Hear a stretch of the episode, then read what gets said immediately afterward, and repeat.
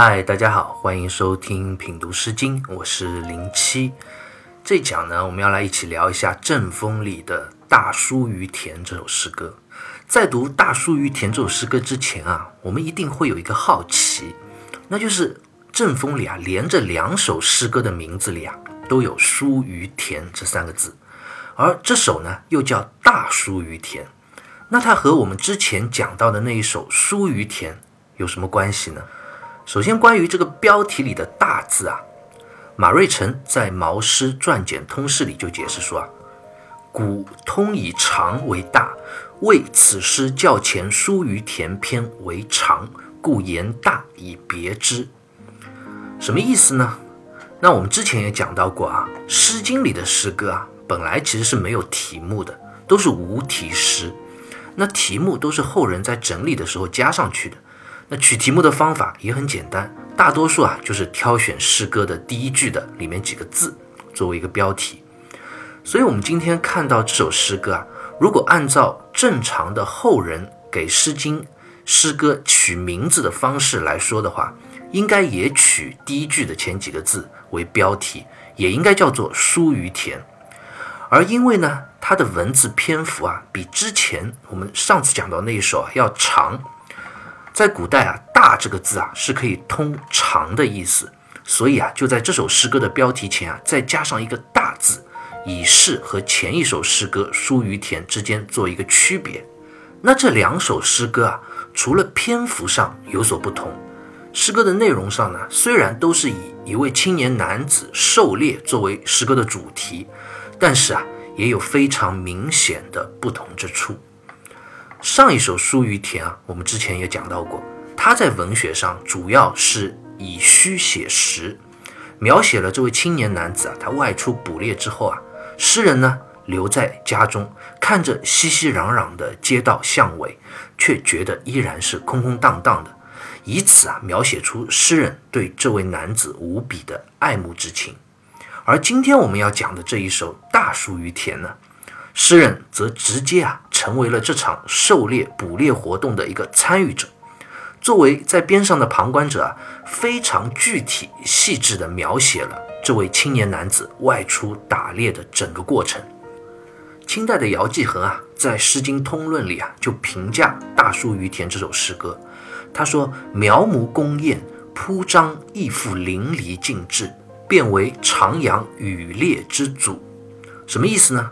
徜徉啊和羽猎啊这两篇文章都是汉代大词赋家杨雄的名作，都是用非常华丽的词赋文学啊来描写捕猎的这样一个场景。而我们今天讲的大叔于田这首诗歌呢，它的语言文字啊也是非常的细腻丰富，刻画生动，将古代贵族青年狩猎的诸多细节都非常淋漓尽致地铺陈描绘出来。而且呢，他又是在汉代之前了，所以啊，他被认为是后来徜徉和羽列这些词赋名作的开山之祖。那《大叔于田》这首诗歌，它到底文字写的有多么的生动丰富呢？我们接着啊就一起来品读一下这首诗歌。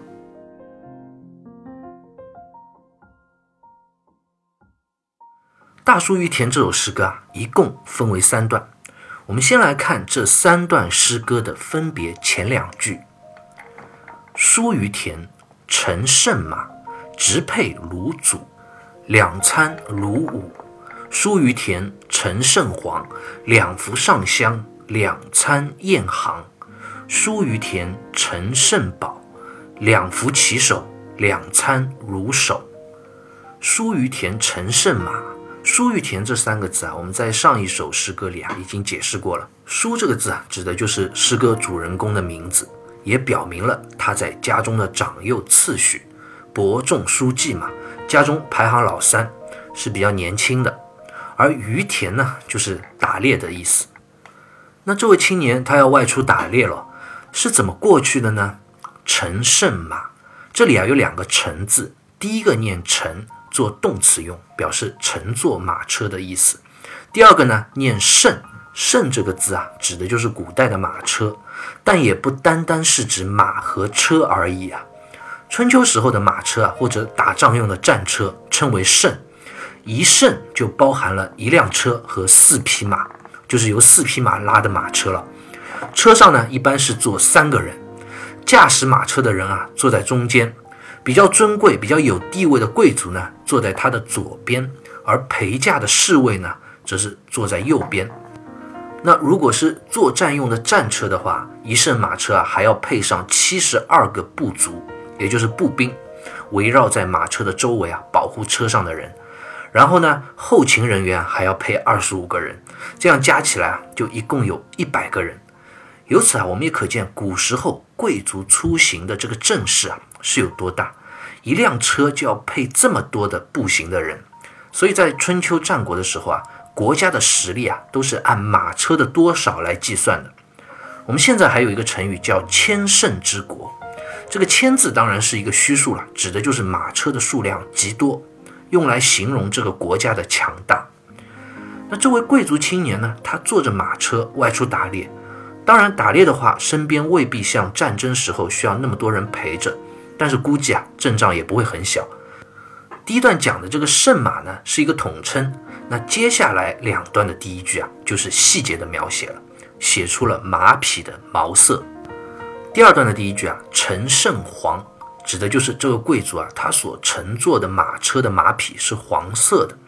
方玉论在《诗经原始》里啊，就引北宋陆田的话说啊，黄马之上色也，也就指黄色的马匹啊，是上乘的好马的毛色。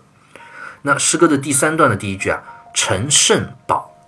宝这个字啊，在这里通宝，也就是把这个字右边的这个鸟换成马匹的马，是指毛色黑白相间的马匹。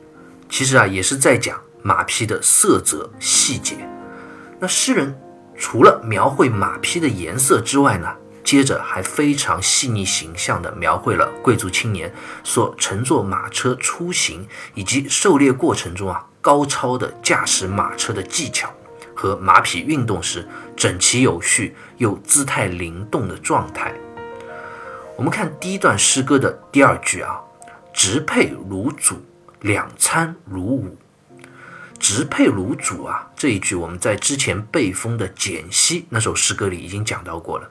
佩指的就是马的缰绳，主呢就是指编织的丝线。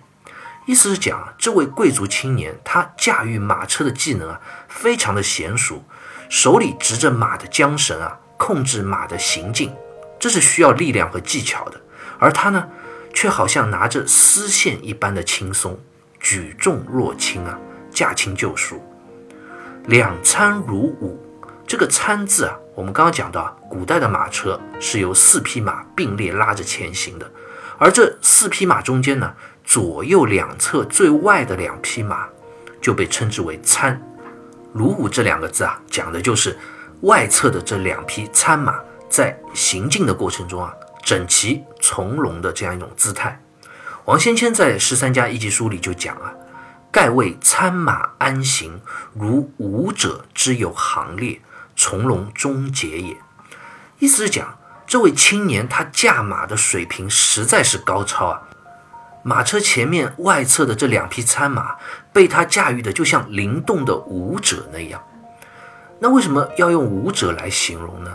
如同舞者啊，在这里指的并不是说自由的乱舞、乱蹦乱跳，而是指马匹前行时从容自如的状态，而且又极其整齐有序。我们都知道，舞蹈尤其是多人的舞蹈啊，最重要的是什么？是整齐划一。一群舞者行列中啊。只有大家在舞动的时候，动作高度的统一，不多也不少，这样才有美感。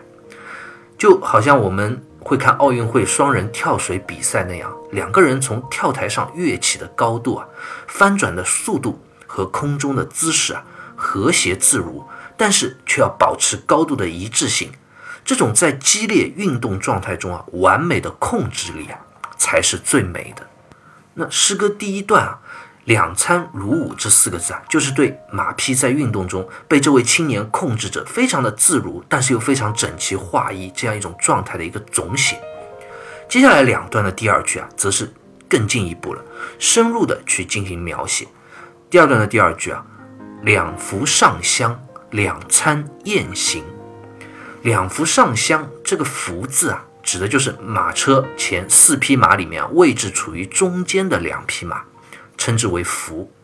上香的“上”指的就是前，上香就讲中间的这两匹福马并驾齐驱，他们跑动的位置啊，稍微在队列的靠前，而左右两侧的参马呢，两参雁行。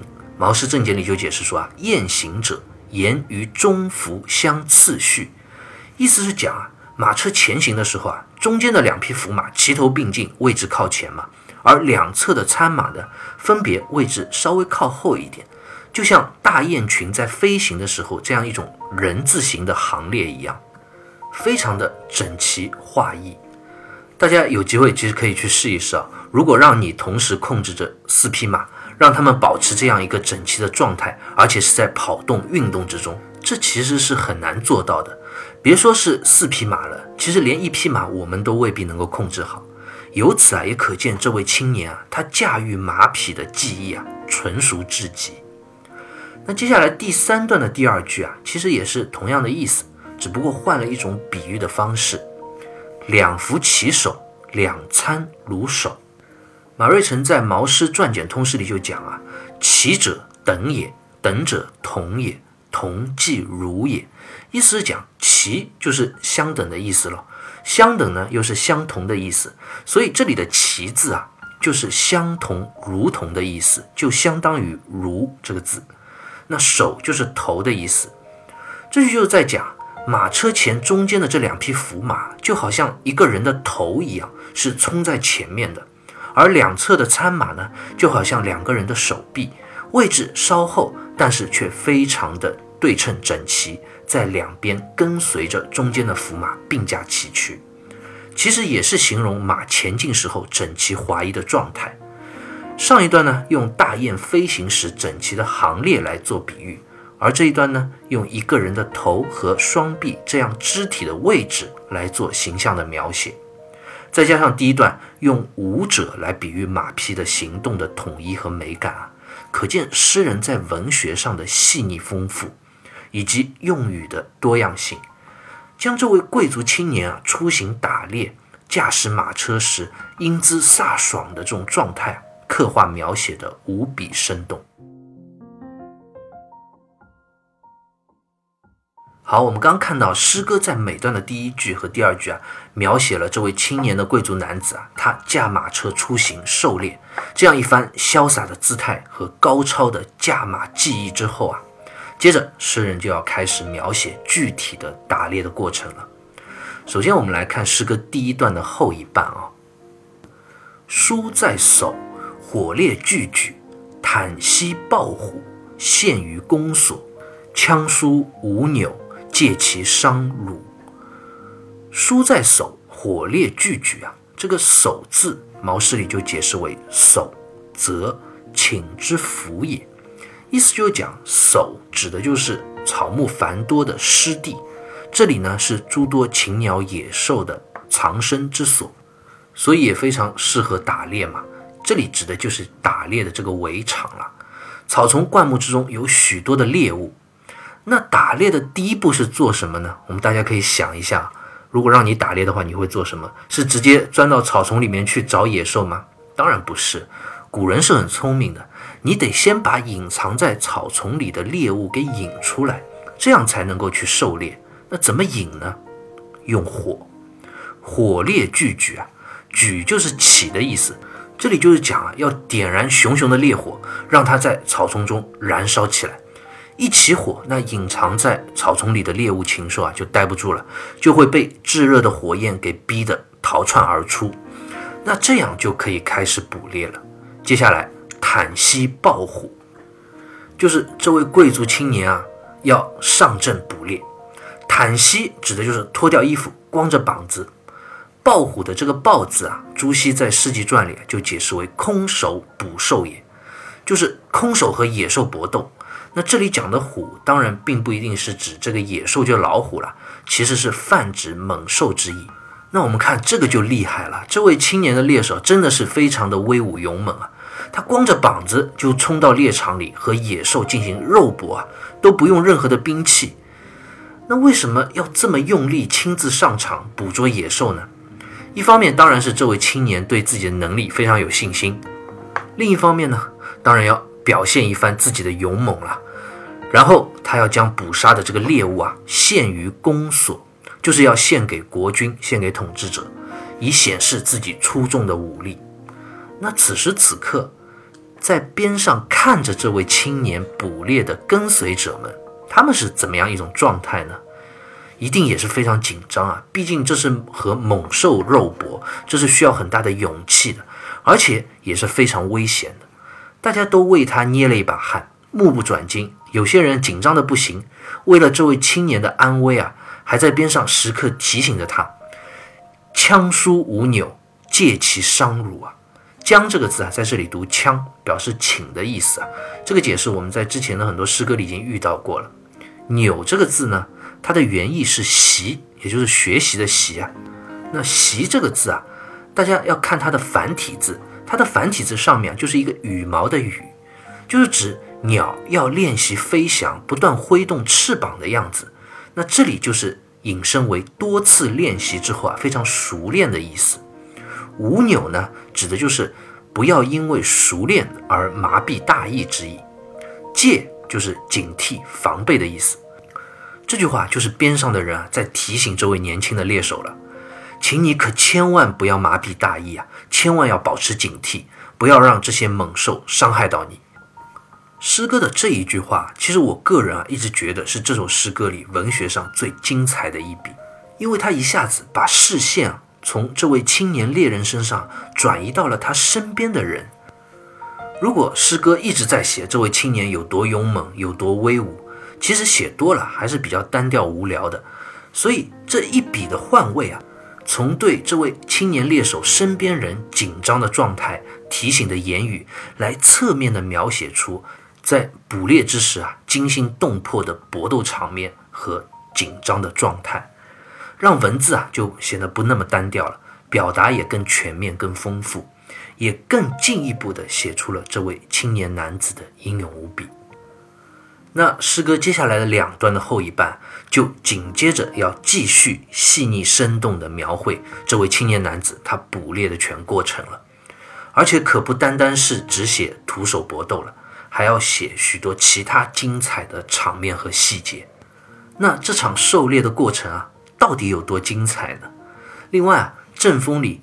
这连续的两首以捕猎为主题的诗歌，它背后到底是一个怎样的历史故事？我们下一讲再接着聊，下期再会。